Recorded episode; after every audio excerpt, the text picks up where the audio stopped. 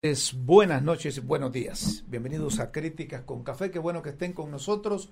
Hoy 5 de mayo de 2022 transmitimos desde la capital de la República de Honduras, Tegucigalpa y Comayagüela. Hay dos temas que queremos comenzar analizando aquí en el programa. La conducta del diputado o de los diputados y como se ha titulado el capítulo de hoy, ¿por qué el Congreso Nacional no abre las puertas al Consejo Nacional Anticorrupción? Estos denunciaron hoy que han enviado comunicaciones que han contactado a las autoridades porque quieren poner en práctica auditorías, veedurías más, más bien, para cada uno de los que trabajan con ese poder del Estado, principalmente los diputados. Y que no se escucha, que no han tenido respuesta. Pues hoy el Consejo Nacional Anticorrupción ha emitido un pronunciamiento a las y los diputados del Congreso Nacional, a los medios de comunicación, a la ciudadanía en general a que el Consejo Nacional Anticorrupción como instancia de sociedad civil enfocada en la prevención, disuasión, estudio y combate a la corrupción y que con base en su mandato tendrá acceso a los presidentes de los poderes del Estado y demás funcionarios y empleados en los asuntos de su competencia trabaja en un proyecto que busca materializar los principios de veeduría y transparencia con el Congreso Nacional mediante acciones de presencia in situ, asesoría, evaluación, seguimiento, monitoreo, estudios y recomendaciones. Que con el fin primordial de contribuir, dice el inciso B, en en el Poder Legislativo a limpiar el antecedente desfavorable de los últimos 12 años, en donde hubo un alarmante retroceso en el fortalecimiento de la institucionalidad, Estado de Derecho, transparencia y democracia participativa, solicita al Poder Legislativo que se le abra las puertas a la sociedad civil para iniciar un proceso de auditoría forense especializada y continua, apelando a que el Congreso es del pueblo y como pueblo tenemos el derecho de hacer las observaciones o la observancia presencial debido, debida y dar el acompañamiento necesario para garantizar el respeto de la ley. En el inciso C, el Consejo Nacional Anticorrupción establece en ese sentido el CNA lanza hoy el mecanismo de incidencia ciudadana que le permitirá a la sociedad convertirse en el congresista número 129. A través de esta séptima bancada, una bancada ciudadana, atenta, vigilante, y garante que se actúe según los intereses del pueblo.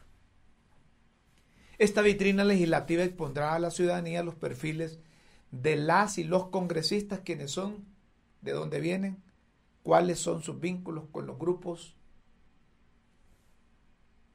cuáles son sus vínculos con los grupos. Ponemos el otro correcto de poderes fácticos o de criminalidad cuál es su compromiso con los intereses de la sociedad y de los departamentos. A través de este proceso permanente de veeduría, el Consejo Nacional Anticorrupción trabajará eh, con base en diferentes áreas de intervención, entre ellas la producción y desempeño legislativo, gobernanza interna, nombramiento de altos funcionarios, manejo de recursos públicos, rendición de cuentas y participación ciudadana. Como resultado, del trabajo efectivo realizado con este mecanismo, el CNA presentará ante la ciudadanía investigaciones, informes, denuncias a través de un sistema de alerta temprana, además de brindar procesos formativos que contribuyan a fortalecer el desempeño de las y los legisladores.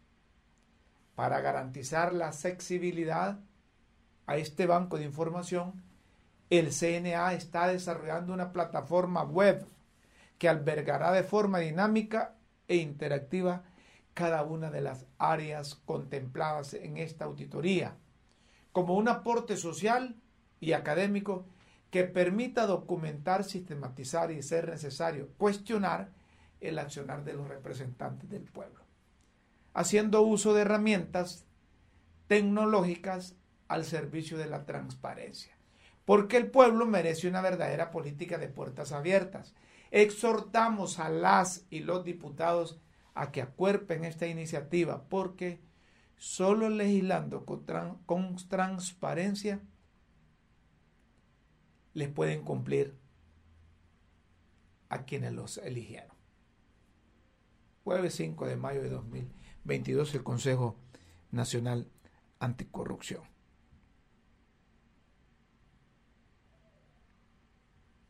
Entonces,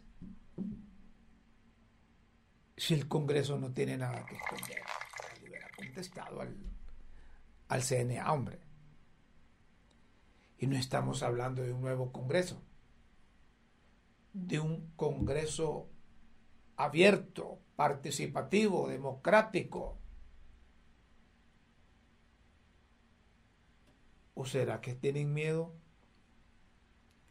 que de entrada les pidan ahí los del Consejo Nacional Anticorrupción el acta en donde se eligió la junta directiva del, del Congreso?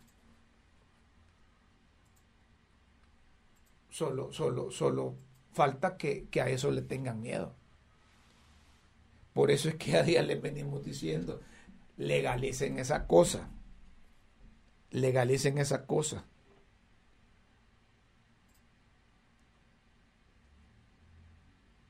Si no, van a tener problemas. Si no, van a tener problemas.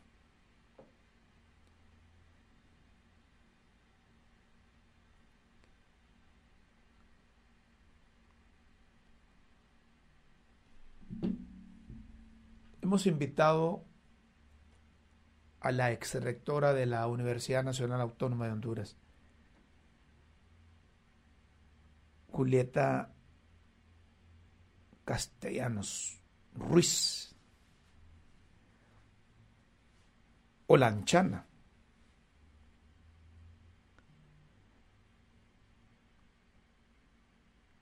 Ya le envió el enlace al, a su correo. Sí, ya está.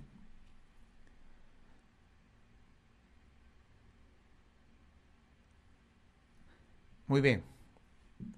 Y le hemos invitado precisamente porque nos preocupa esas cosas que vienen desde el Consejo Nacional Anticorrupción y que el Congreso no es de puertas abiertas en cuanto a esto se refiere. Y además esa conducta de los diputados. No sé.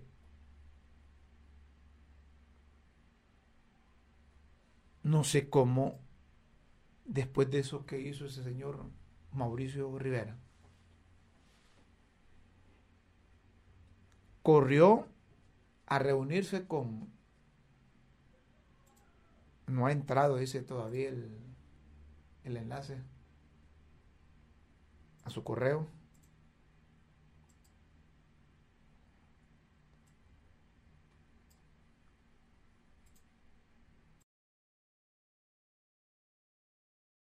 Correo no deseado tampoco. Dice. Volverlo a enviar. Volverlo a enviar. Eh, después de lo que hizo este diputado, apareció ahí en una fotografía con, con el secretario del Congreso, como diciendo, mire, aquí las puedo yo.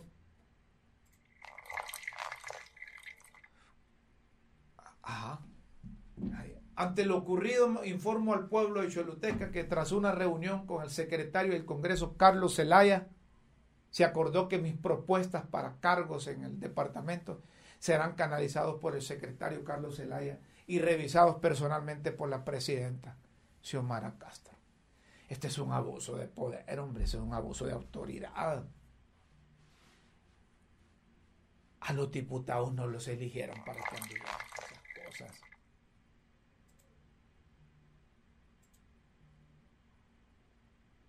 No, y si se trata de cambiar las cosas para mejorarlas, no es posible que, que, un diputado ande presionando al funcionario para que le ponga a alguien que no, ni siquiera reúne los requisitos.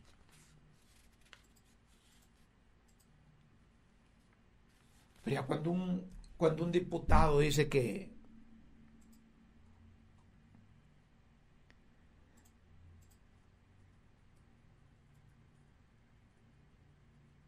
cuando un diputado dice que, que a él se le debe respetar porque sacó 57 mil votos.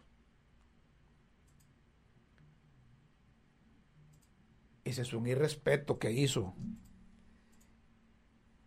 Eh, eh, doña Julieta, buenas tardes. Fíjese que hemos enviado eh, en tres oportunidades el correo. Ah.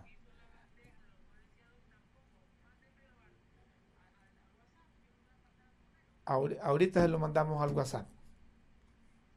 No, perfecto, ahorita lo hacemos. Gracias. Hay problemas ahí para que mándelo al, al, al WhatsApp de eso.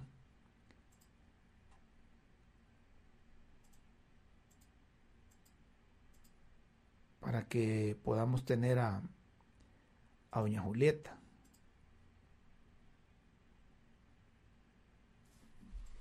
Bueno, pero no deben hacer estas cosas. Ese es un mal, mal ejemplo el que daba el diputado. Y esa denuncia que hizo la, la señora de Ciudad Mujer debe darse el trámite correspondiente para sentar un precedente. No es correcto que se irrespete a las damas, que se irrespete a la mujer y sobre todo que se irrespete a una a una funcionaria. Y el irrespeto a una funcionaria es el irrespeto a la presidenta de la República, porque es que esa dependencia está adscrita a Casa de Gobierno, a la Casa Presidencial. Y cuando se irrespeta a una comisionada presidencial, se está irrespetando a la presidenta de la República. Y este muchacho, en vez de pedir disculpas en vez de pedir disculpas a la dama, corrió a donde Carlos Zelaya. A donde Carlos Zelaya. Y ahí publicó eh, en una reunión con sus seguidores ahí. Algo así como, ya esta señora no me importa si me, me para bola o no, pero ya Carlos Zelaya va a hacer los trámites de mi propuesta con la presidenta de la República. La presidenta no debe darle ese gusto, porque si la presidenta lo hace, la que está en Ciudad Mujer debe interponer la renuncia inmediatamente, porque, porque se estaría irrespetando a, la, a la funcionaria y se estaría acuerpando o apoyando lo que hizo este diputado. Ahora sí tenemos la conexión con la licenciada Julieta Castellanos. Gracias por aceptar esta comunicación.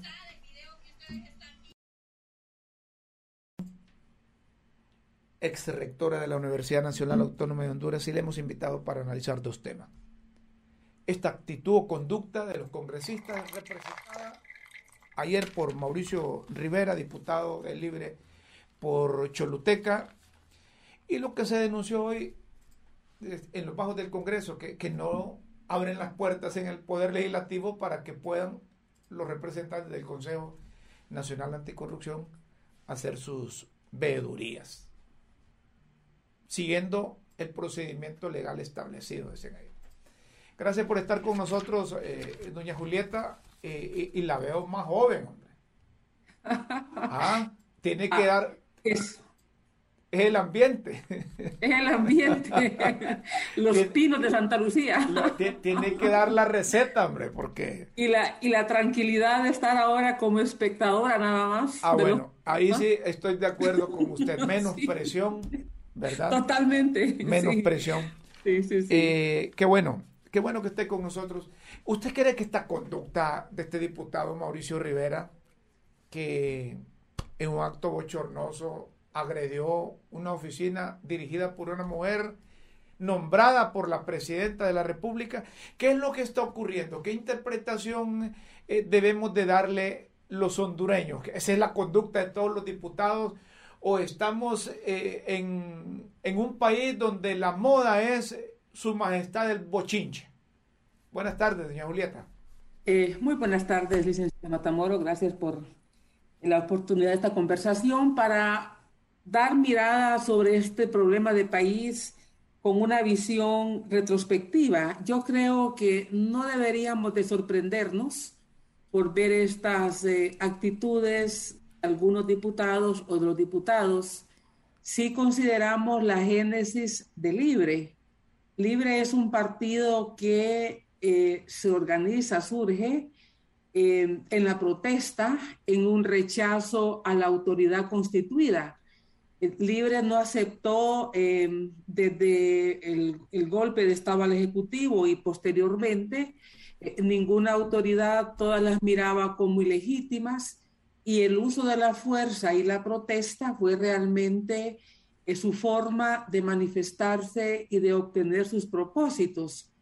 Hay que recordar las imágenes eh, del expresidente Zelaya en su, en su papel de, coordinador de Libre cuando rechaza los resultados en el 2013, eh, que protagoniza quemas en, algunas vías de acceso a la ciudad, eh, las protestas, el llamado, el llamado a armarse para, para, eh, para combatir desde lo que su concepto era un gobierno ilegítimo. O sea, hay un momento en que él, en que él reclama que que la gente solo se queja por internet, por tweets, por los mensajes, por las redes. Llamado a la insurrección, ¿verdad? Pero que si él, pero que si él obtuviera, eh, da un número de, de, personas armadas dispuestas a luchar, eh, sacarían al dictador. Entonces yo creo que no podemos entonces sorprendernos eh, si vemos este recorrido retrospectivo, las prácticas de libre. Por otro lado, yo creo que eh, las imágenes que tenemos en el país de las protestas, de las quemas, de acciones de fuerza, en un altísimo porcentaje tienen como protagonista a Libre. No vemos al Partido Liberal, aún cuando he estado fuera del poder 12 años en esas acciones, ni vemos tampoco al Partido Salvador de Honduras porque el Partido Salvador de Honduras tiene militantes, pero no tiene, o sea, tiene seguidores, pero no tiene activistas formadas en esa, en esa lucha ni en esas formas. Entonces, yo creo que no es de sorprendernos, era lo, era lo que los que analizamos movimientos sociales, movimientos políticos, lo que, lo que quienes analizamos el tema de la protesta, de la revuelta, de las insurrecciones, eh, era, lo que, era lo que esperábamos de Libre. Si vemos también, a mí me preocupó, debo decirle, cuando la señora presidenta electa llama a las bases del Libre, los colectivos que se tomen el Congreso Nacional, en la disputa que tenían eh, con, el, con la facción que se les, eh, se les fue. con, con, otra candidatura, con la candidatura de, de Jorge Cali. A mí me preocupó porque eso estaba enviando un mensaje de, cómo eh, se podía resolver lo que era un problema interno de Libre, del Partido Libre, y que ellos pudieron haberlo resuelto eh, con, un, llamado, eh, llamando a las partes, pero todos escuchamos, o al menos los que damos seguimiento, insisto, escuchamos que la, la facción de Libre que se separa, por lo menos a mí hubo diputados que me lo dijo, diputados de los que se separaron, que, me dijeron, estuvimos tratando de hablar eh, con, el, con, con, la coordinación del partido desde enero, del 10 de enero, no nos contestaron llamadas, entonces finalmente ellos entendieron que podían buscar un candidato al margen del el señor Redondo.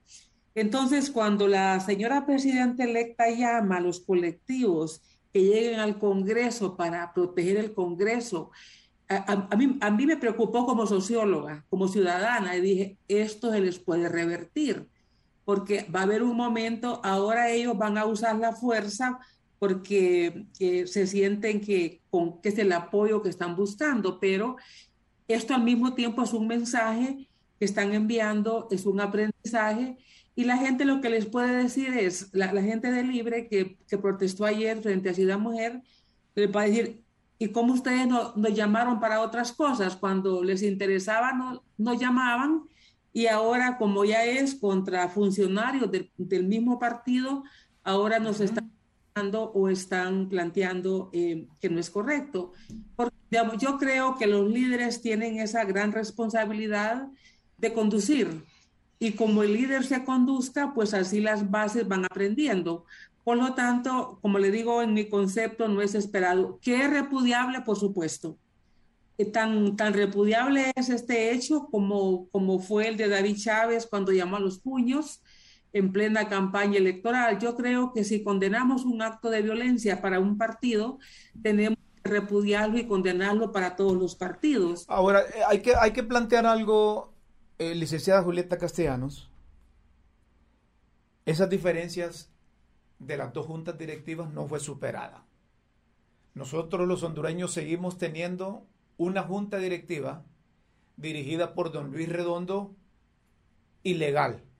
Habrá que buscar una forma, un mecanismo para legalizarlo, porque eso de que me vienen con el cuento, que llevando a los activistas al interior del Congreso es sinónimo de, legitimar, eh, eso es una violación a la ley, lo que se puso en práctica. Sí, a mí realmente lo que me, lo que me mm, da pena o, lo que hubiera preferido es que en realidad el, el, país se derrumbara por la legalidad y la legitimidad y el respeto a las instituciones. Porque con el, como se dieron las cosas, lo que se instaló de nuevo en el país es una forma de tomar decisiones al margen de los procedimientos correctos. y, eso, y eso es tan, tan negativo en un gobierno eh, nacionalista liberal como tan negativo en un gobierno de libre. Porque entonces de, de nuevo, la, la, lección que se instala es que cuando se tiene el poder, cualquier procedimiento se hace prevalecer con la fuerza, con la fuerza del voto, con la fuerza de, con la, fuerza de, de, tener la presencia de estos grupos, de estos grupos violentos. Entonces yo, yo creo, y, lo que esperaba yo en lo personal, era que hubiese realmente eh, unas decisiones que no dieran margen al cuestionamiento. Y, lamentablemente debo decirle, porque yo creo que el, que, que el diputado Redondo merece y merecía eh, tener el cargo sin ninguna duda, sin que, sin que recayera ninguna duda. Eh, lo que yo lamento es que la forma como se eligió el cargo, hoy él no pueda evitar que cualquier persona, político o no, le diga le, dé una expresión grosera, le diga que no es el presidente legítimo, etcétera. Y, en ese sentido, eh, sí creo que le restó, le restó, no es que creo, digamos, le restó fuerza. Y, y, eso, eso inclusive marcó mucho las primeras semanas del, del desempeño parlamentario. Sí. Eh, yo creo que el partido PCH se miró subordinado. Creo que todavía no termina de salir del, del cascarón del Partido Libre porque ellos saben que eh, muchos de ellos deben estar conscientes que la forma como se eligió al diputado Redondo, eh, hay dudas y, hay, y no hay, que se ha ido afianzando, que, que ha recibido miembros de la comunidad internacional y nacional, es cierto, pero ojalá que, esto no hubiese pasado. Yo, yo sí hubiera deseado eh, que para no dejar ninguna duda ni en el presente ni en el futuro, eh, la presidencia del Congreso se, hubiese resuelto de una manera tal y como la ley lo ordena. Estamos totalmente de acuerdo. Si todo fue al margen de la ley, viene una pregunta. ¿Qué va a pasar? ¿Qué va a ocurrir? ¿Para qué debemos prepararnos los hondureños? Si la presidencia o la directiva del Congreso Nacional está al margen de la ley, al margen de lo correcto. ¿Qué hay detrás de esto? No, tengo respuesta. Debo decirle que no tengo respuesta cuando, cuando ya el Congreso se reunió con todos sus miembros propietarios de los, de los cuatro partidos eh, mayoritarios. Eh, yo, creí que ahí se iba a hacer la votación de nuevo, pero no lo hicieron. Eh, probablemente porque ya habían aprobado, si no recuerdo mal, la ley de amnistía, primera, digamos, que aprobaron, y probablemente eh, no quisieron o no quisieron lo que llamamos aquí dar su brazo a torcer y, y, no demostrar que habían hecho algo que no era correcto y se sostuvieron en esa decisión. No, no, tengo, no tengo explicación por qué el Partido Salvador de Honduras aceptó quedarse en esa situación que, como le digo, hoy, hoy cualquier persona puede decirles que... Puede apelar a esa irregularidad. Ellos han hecho algo indebido, como se hizo indebido eh, la, lo que hizo la sala constitucional con la reelección, etcétera. Entonces, eh, desafortunadamente eso pasó. Pero me he puesto a pensar, me he puesto a pensar ¿por qué el Congreso Nacional no ha tenido interés en ratificar el tratado marítimo que ratificó el, Parlamento nicaragüense, eh, eh, que es la sentencia de la Haya de hace ya muchos años? Eh, y cuando me pongo a pensar en eso, ¿por qué no lo hace? Se me viene la idea que probablemente sea porque si El Salvador se opone, puede rechazar esa, esa ratificación eh, por parte de, un Congreso pues que, tiene una junta directiva con esas particularidades. Pero es una idea que se me cruza. Eh, creo que a nivel creo que a nivel interno no habría digamos no habría ya sobresalto de, si se va a impugnar en la Corte Suprema. No no miro ese ese ese escenario pero eh, sí miro el en un, juicio internacional sobre una, sobre una resolución eh, que tenga, sobre una resolución que tenga, eh, puede, puede eh, irse a un, a un juicio y ahí, ahí es donde puede pasar algo. Ahora, pero para, para encarrilar esta cosa, ¿cómo se legalizaría esa junta directiva? Porque mi temor como periodista es que cualquiera puede demandar una decisión de, la Cámara Legislativa y si la ley se aplica, como dicen los muchachos, los batean fácilmente. Sí, yo no, no tengo respuesta, eh, licenciado, no, no tengo respuesta y no sé, no sé los políticos, los partidos, los dos partidos involucrados en este escenario, eh, que, ven a futuro inmediato o si ven algo, ¿verdad? pero lo, lamentable es que no se rompió ese estilo, ese estilo de, cuando los partidos tienen poder, hacer las cosas como al final ellos quieren hacerlas. Eso es lo que yo lamento, porque era, la oportunidad de que, ahora, ahora la esperanza de que con un partido nuevo, con, gente con otros valores y, y, con otros, sí, con otros valores democráticos, pues ya estas cosas no iban a pasar digamos, lamentablemente eso, eso fue así y bueno, ahora a ver qué, ahora a ver qué pasa. Bueno, estamos eh, hablando con doña Julieta Castellanos sobre la conducta de los diputados, particularmente de Mauricio Rivera, hecho bochornoso que se registró ayer en las instalaciones de Ciudad Mujer. Pero hemos hecho un análisis de dónde se origina eh, el poder que cree tener cada diputado para salirse del marco por lo que fue electo, es decir, el Congreso Nacional, para legislar y, sentirse un presidente pequeño, andar presionando a las instituciones del Estado. ¿Cómo cambiar esa? E, eso es difícil, ¿verdad? Porque es, una, es, es un contagio que hay de las revueltas que se originaron desde el 2009, producto eh, del golpe de Estado que se dio contra Manuel Zelaya Rosales, y él en la calle, cuando alguien le pregunta, dice, presidente, mire que aquel está haciendo esto, ah, es que yo le enseñé a hacer eso, dice. yo le enseñé a quemar llantas, le enseñé a, exigir eh, el poder o a usar el poder a través de la fuerza. Estos son malos ejemplos, yo no sé en qué va a parar el país, y, cómo está el sistema democrático por las acciones de, un poder del Estado. Sí, yo creo que con Libre hay, hay varias eh, particularidades. Eso lo vimos también, no, a ese nivel, pero vimos las primeras semanas eh, cuando el presidente, perdón, cuando el diputado eh, Mauricio de Carvajal, Fabricio Carvajal, fue también a la, a la Secretaría de Salud con, con, los comandos de Libre, con, o, con gente del sur, ¿no? Entonces, yo creo que es, es una deformación eh, de la política y es el compromiso que asumen los, los, diputados con sus seguidores. Hay diputados en algunas regiones del país que tienen un grupo importante de seguidores. Eh, 12, 15 activistas que trabajan para ellos, que son, son sus operadores políticos locales.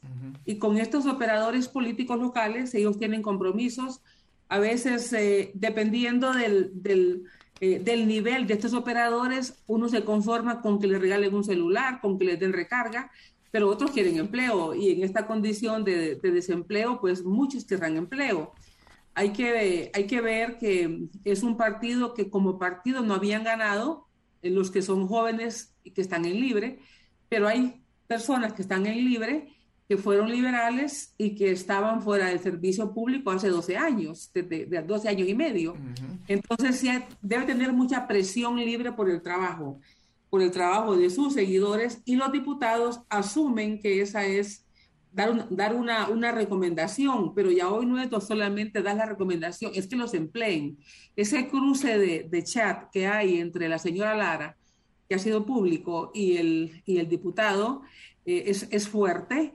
Y, y, yo creo que eso demuestra el concepto de poder, esa, e, ese, déficit, ese déficit de democracia que tienen los, los diputados o esas actitudes Em, presidencialistas, esas actitudes eh, muy verticales en el sentido de que, bueno, si, si estas personas, eh, si yo soy el primer diputado, eh, yo tengo, a mí tienen que resolverme, a mí tienen que resolverme la base, pero yo creo que si nos vamos un poquito más avanzada la noche de ayer, porque ayer fue un día intenso, para el, para el, para el país en cuanto a ese tipo, digamos, de protestas. Se, se tuvo la, la, discrepancia pública entre el alcalde y vicealcalde, tema de llantas en Cortés, eh, la, la, digamos, las protestas que hubo también aquí en Tegucigalpa, el tema de, de, bueno, y todo vemos escenario político.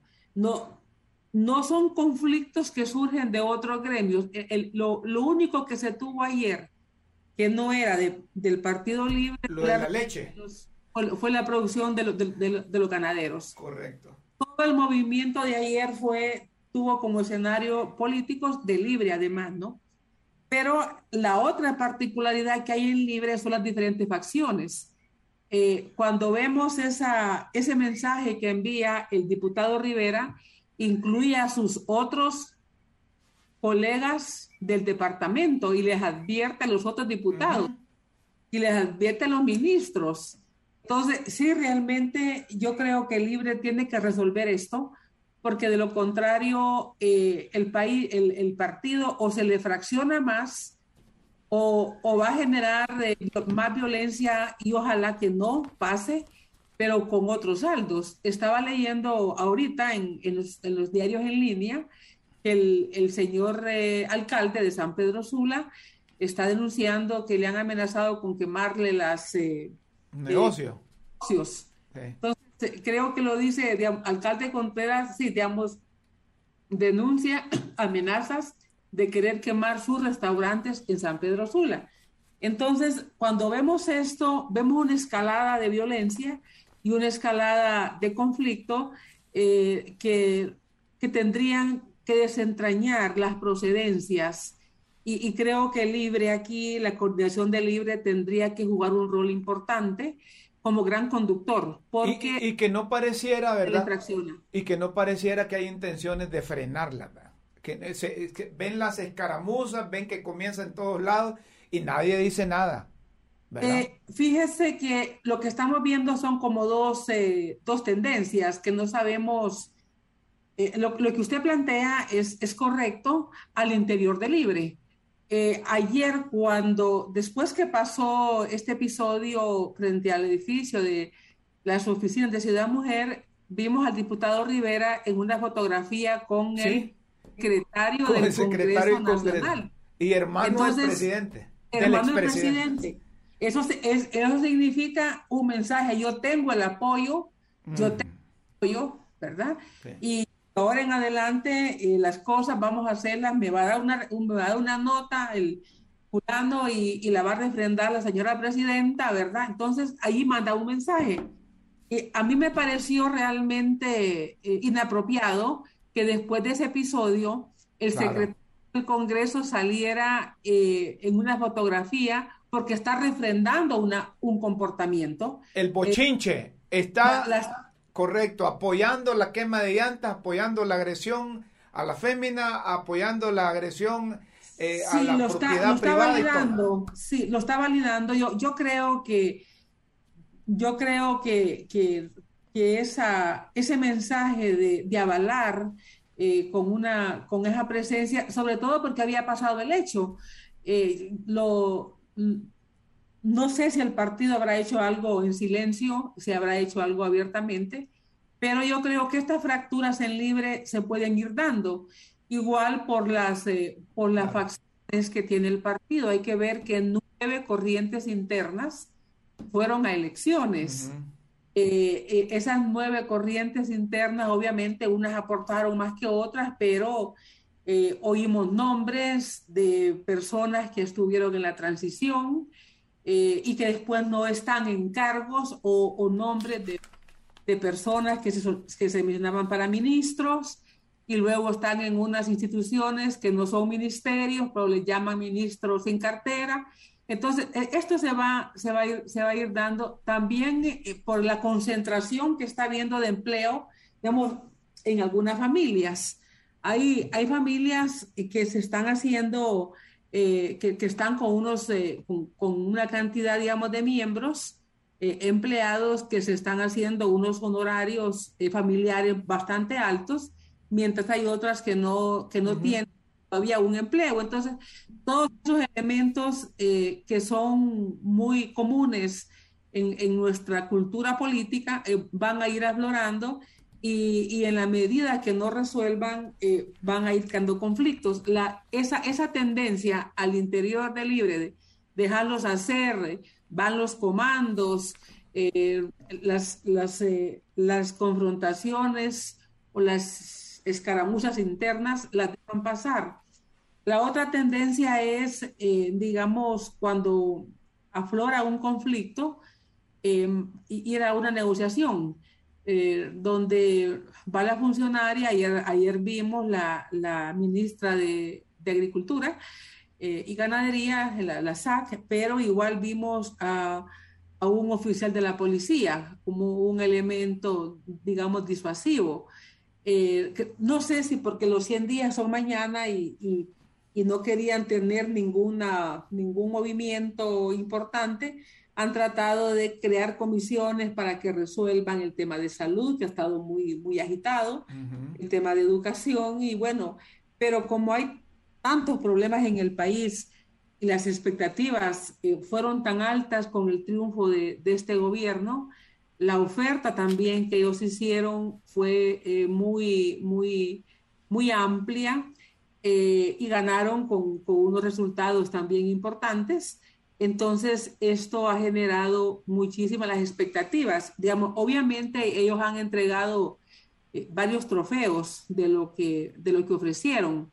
Yo creo que la captura y extradición del expresidente Eh, eh, el general Bonilla pues no, no tiene esa, esa dimensión, pero el presidente obviamente, el tema de las sedes, el tema de, de eh, cancelar o derogar el trabajo, el trabajo por hora, derogarlo de las sedes, el tema de la minería, que, la, que lo mediatizaron después, y, otras cosas también que han sido la, la, la eh, digamos, derogación de la, de la, ley de secretos. Yo, yo creo que estos, estos trofeos ya, ya, ya, se quemaron.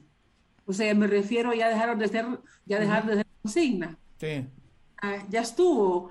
Pero en la medida que, que estas cosas que, que, son para el país importantes y que tienen una valoración de peso, eh, no tienen que ver con la vida cotidiana de la gente. O sea, no le resuelven a la gente el problema del empleo unos más bien pueden crear algún nivel de desempleo, pero en esa, en esa medida eh, creo que, vamos a ir viendo este tipo de, escenarios en el Partido Libre. Me dicen en producción que tengo un minuto, quizás para que me pueda resumir, esa actitud del Congreso de no permitir las veedurías o abrir las puertas al Consejo Nacional Anticorrupción. Bueno, me ha sorprendido porque eh, habían dicho lo contrario. Eh, yo creo que esa va a ser la actitud también eh, que van a tener no solamente el Congreso, que va a tener el gobierno en general. Yo creo que el CNA ha sido importante para ellos en estos primeros meses porque ha estado sacando información de la administración anterior.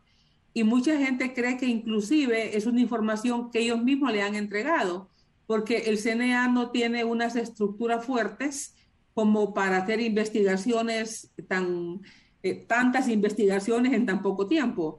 El, el CNA no tiene un gran número de personal. Eh, es muy eficiente el equipo que tienen, pero han estado dando una batería de información eh, que mucha gente cree que se las ha entregado el gobierno y ellos han sido los voceros. no, no me atrevo a confirmar esta, esta versión, pero esa apertura que han, que han dado al CNA para que ausculte el gobierno anterior, yo no tengo ninguna, ninguna duda que no va a tener el CNA acceso ahora que ellos son gobierno. A, ellos les ha, les ha ido bien, les ha hecho bien que el CNA divulgue lo del gobierno anterior, pero le van a poner los, las, eh, las, las, trancas.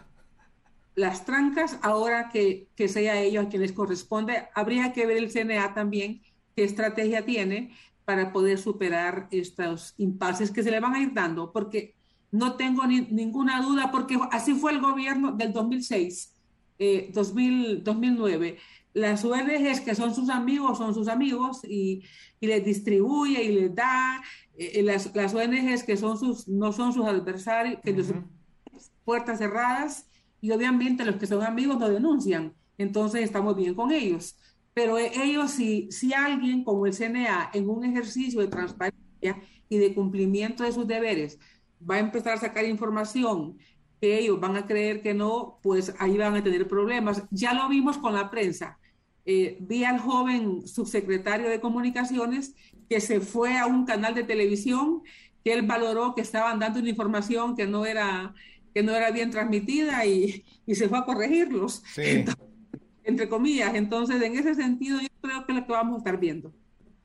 Bueno, le agradezco mucho. En otra oportunidad seguimos hablando. Siempre es interesante hablar con ustedes. Un abrazo a la distancia. Julieta Castellanos. Buenas tardes, saludos y Buenas tardes. Ex rectora de la Universidad Nacional Autónoma de Honduras. Eso es una, una radiografía política de lo que está pasando en el país y de lo que está pasando con algunos miembros del partido en el en el poder. Partido Libertad y, y Refundación. Están a tiempo para superar esas cosas. Están a tiempo. Como en buen momento han iniciativas también ahí en el Congreso. La diputada Ligia Ramos la diputada Ligia Ramos presentó el proyecto para que se respete los derechos de la comunidad lésbico, gay, transexual, bisexual. El ver tanto comentario homofóbico nos da la razón y nos da la fuerza. Hay cosas que no son populares. Pero en una oportunidad teníamos aquí, tuvimos aquí en el programa a Eric Martínez, él es defensor de la comunidad, además del movimiento de diversidad en resistencia. Se está cumpliendo, Eric, la promesa que hizo doña Xiomara Castro con la comunidad. Gracias por estar eh, en Críticas con Café. Buenas tardes. Hola, muy buenas tardes a ustedes. Un gusto poderles acompañar. Me disculpo un poco por si hay ruido ambiental, ¿verdad? Eh, porque estoy en un lugar no adecuado para la entrevista. En efecto, eh, miren, el tema del cambio de gobierno eh, ha significado en la democracia del país un reinicio, un reinicio en todo sentido, un reinicio para poder llegar a procesos realmente democráticos, recordando el principio de la democracia, que es el respeto a los derechos humanos. Entonces, el cambio de gobierno de Xiomara Castro Zelaya implica lo que es restitución y reivindicación de derechos para la ciudadanía. Y en ese sentido, para la comunidad LGTBI, que ha sido un grupo vulnerabilizado por las mismas políticas en los últimos 12 años, si es posible más antes, de data más antes, el tema es que poder hacer algún nivel de gestión, eh, como ha sido el caso de lo que se ha llevado el día de, entre ayer y hoy, el día del Congreso Nacional, ¿verdad? Pero más anticipadamente desde el proceso de elección, desde un trabajo de refundación del país con llevar candidaturas de la comunidad LGTB para poder garantizar este tipo de reivindicaciones sociales. Entonces, eh, se está cumpliendo, la pregunta concreta, sí, se está cumpliendo eh, realmente lo que ha sido una promesa de la presidenciable hacia la comunidad LGTBI. Pero concretamente, ¿ustedes han tenido acceso a la iniciativa? Eh, el simple hecho de reconocer los derechos de la comunidad es importante para ustedes, como debe ser importante para el pueblo hondureño. Pero en sí, la iniciativa, ¿qué, qué contiene, Eric?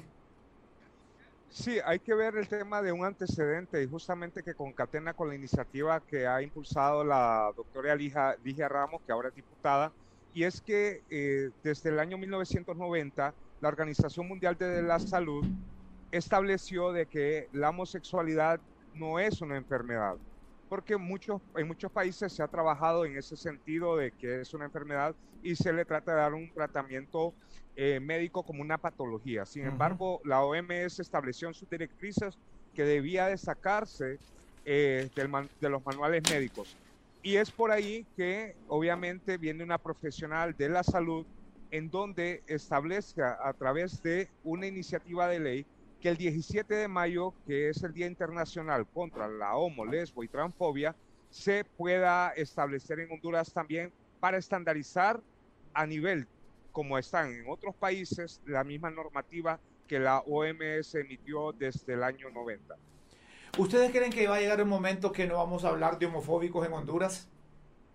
Miren, la homofobia realmente siempre va, a seguir existiendo. La cuestión es que el abordaje eh, para poder eh, cambiar patrones y conductas en la ciudadanía tienen que eh, trabajarse políticas públicas que vayan orientadas hacia disminuir el impacto de ese odio, rechazo que tiene la población. Y para ello necesitamos un marco jurídico, el cual comienza justamente con lo que esta iniciativa de ley que ha eh, promovido la diputada Ligia Ramos junto con Víctor Grajeda, quien eh, se declaró abiertamente como un hombre homosexual ante el Congreso Nacional también.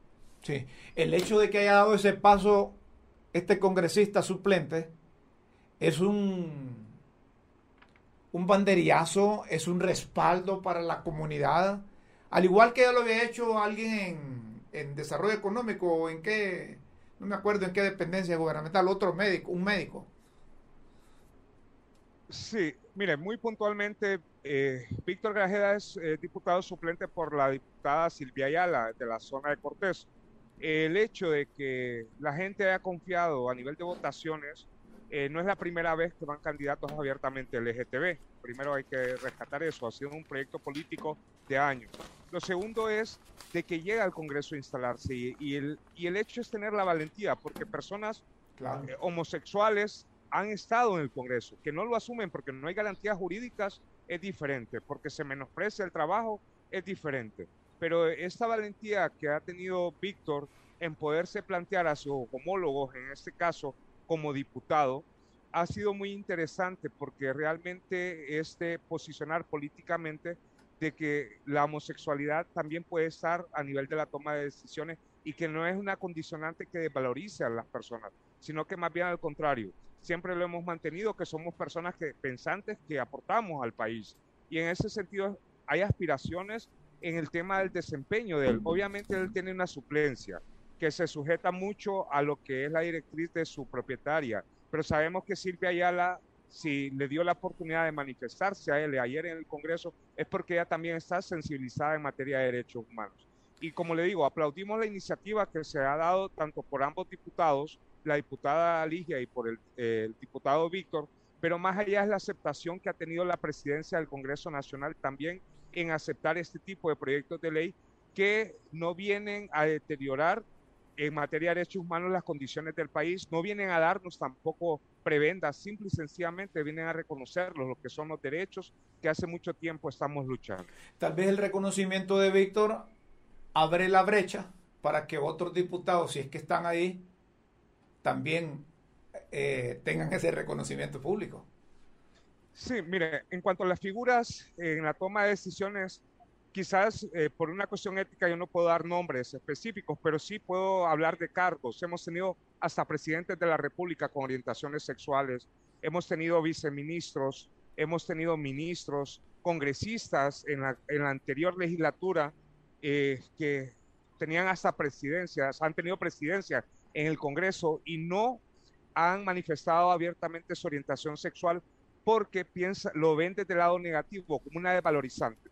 Ahora, que el hecho que eh, se esté trabajando en un marco jurídico también eh, no es casualidad, se viene a concatenar con otra exigencia. Recordemos que recientemente Honduras perdió un caso ante la Corte Interamericana de Derechos Humanos donde se le responsabiliza por un asesinato de una mujer transexual, Vicky Hernández. Ese hecho eh, se va a dar una disculpa pública casualmente el 9 de mayo en San Pedro Sula a los familiares si se va a hacer público. Eh, tiene otro tipo de connotaciones también porque se va a tocar el sistema educativo en brindar becas para mujeres transexuales. Van a cambiarse el tema de, de los documentos y no porque el Estado de Honduras lo haya querido ofrecer. Es una demanda internacional que le obliga al Estado de Honduras a adoptar mecanismos de protección. Quizás no se vaya a dar en estos cinco años, quizás se vaya a dar de aquí a diez años, pero igual el tema es que el avance de los derechos de la comunidad LGTBI se va a poder materializar siempre y cuando se mantenga la voluntad política de que todas y todos somos iguales ante la ley. Si mantenemos e, ese pensamiento jurídico, créanme lo de que cualquier diputada, diputado, cualquier otra persona va a tener mejores garantías para poder manifestar su orientación sexual o identidad de género públicamente. Eric, gracias por aceptar esta comunicación. Tendremos espacios más adelante para seguir conversando de este tema que debe ser interés para todos los hondureños. Yo les, yo les agradezco a ustedes en la apertura, pasen feliz tarde y estamos a la orden para poderles apoyar. Muchas gracias. Eric Martínez, defensor de la comunidad LGTB y del movimiento de diversidad en resistencia. Eso que ha dicho, eso que ha dicho Eric que, han tenido miembros de la comunidad, presidentes, secretarios, ministros, presidentes del, del, Congreso, dijo, diputados y todo. Bueno, ellos saben, ellos saben. Queremos solidarizarnos con la familia de, de, de Coyol, un eterno limpista, un hombre que, que lo conocimos cuando nosotros empezamos a jugar fútbol pues hoy eh, vimos una publicación de, del gran Roger Rojas Lazo, que en su cuenta oficial de Twitter publica Descansa en paz mi gran amigo Coyol. Los que te conocimos sabemos que eras una persona muy especial. Un abrazo hasta el cielo. Nosotros también queremos solidarizarnos con la familia del Gran Coyol. Olimpia, como dice Santiago Herrera, hasta la tambora. Un hombre que lloraba y, y sufría por, por el Olimpia. Un hombre que lloraba y sufría por el Olimpia. Qué rápido se nos ha ido la tarde. Hoy llegamos a las 5.57 minutos. Leemos un, un par de mensajes. Rómulo, y en, la, en los periodistas, ¿cuántos miembros de la comunidad gay hay? Como dice, como dice un amigo mío, sepa, sepa. Ahí solo poniéndoles eh, un, un, aparato, no sé cómo es que le llaman. A propósito de aparato, eh, saludamos a, al tío Mingo. El tío Mingo usa unas, eh, unas, eh, unas varitas de, de cobre y con la experiencia le permite identificar con esas varitas de cobre a dónde hay agua subterránea y más cerca a nivel, a más cerca a nivel. Con esas varitas de cobre eh, eh, tiene una forma muy peculiar de agarrarlas. Cuando estas eh, se mueven, está indicando que hay agua a poca profundidad.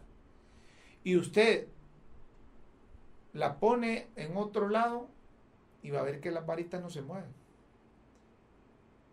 Y si usted llega a una pila, mire cómo es, si llega a una pila y pone esas varitas, una pila con agua.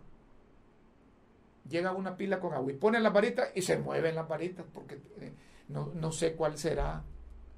Tal vez alguien me puede explicar, alguien que conozca de esas cosas. Pero mi tío, mi tío Mingo, Domingo Cruz Escaño, sabe manejar esas cosas. Tal vez mañana, mañana viernes ya, tal vez mañana viernes podemos eh, mostrarles cómo es ese, ese movimiento. Y, yo creí que no, no tío, no es así, no. Luego he orientado a este, a este, a el otro y hemos encontrado agua. Luego me salió una prima y me dijo, mira, si es cierto, fíjate que yo lo llevé a, a, la propiedad con la idea de hacer un pozo, dice, y mi papi se anduvo todo el, toda una tarde, toda una mañana, y me dijo, mira, aquí no hay agua cerca. La desanimó, pero, pero sí pega, esa cosa, pega. ¿Ah? Bueno, aquí me dice otro, mire, antes nosotros para identificar el agua, que había agua a poca profundidad, poníamos un, un guacal. Un guacal y un huevo bajo el guacal. Si el guacal, en horas de la noche, si el guacal, se, si, si, el huevo se cocina, es que el agua está cerca. ¿sí? Miren, bueno, en lo, en lo que la, la, la, la, experiencia le dice, le dice a la gente. Saludamos a todos los que siguen Facebook Live, a todo Melvin Solórzano se llama Coyol. Melvin Solórzano. Más de 30 años utilero del Olimpia.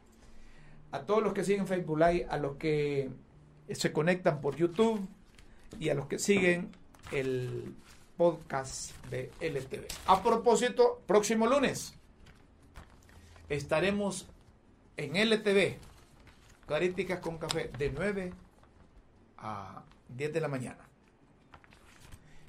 Nos vamos. Ya cerramos hoy. Los invitamos para mañana, de 5 a 6 de la tarde, por las redes sociales Críticas con Café. Transmitimos desde la capital de la República de Honduras, que la conforme el municipio del Distrito Central, Tegucigalpa y Comayagüela. Con Dios siempre en vuestras mentes y en nuestros corazones. Buenas tardes, buenas noches, buenos días.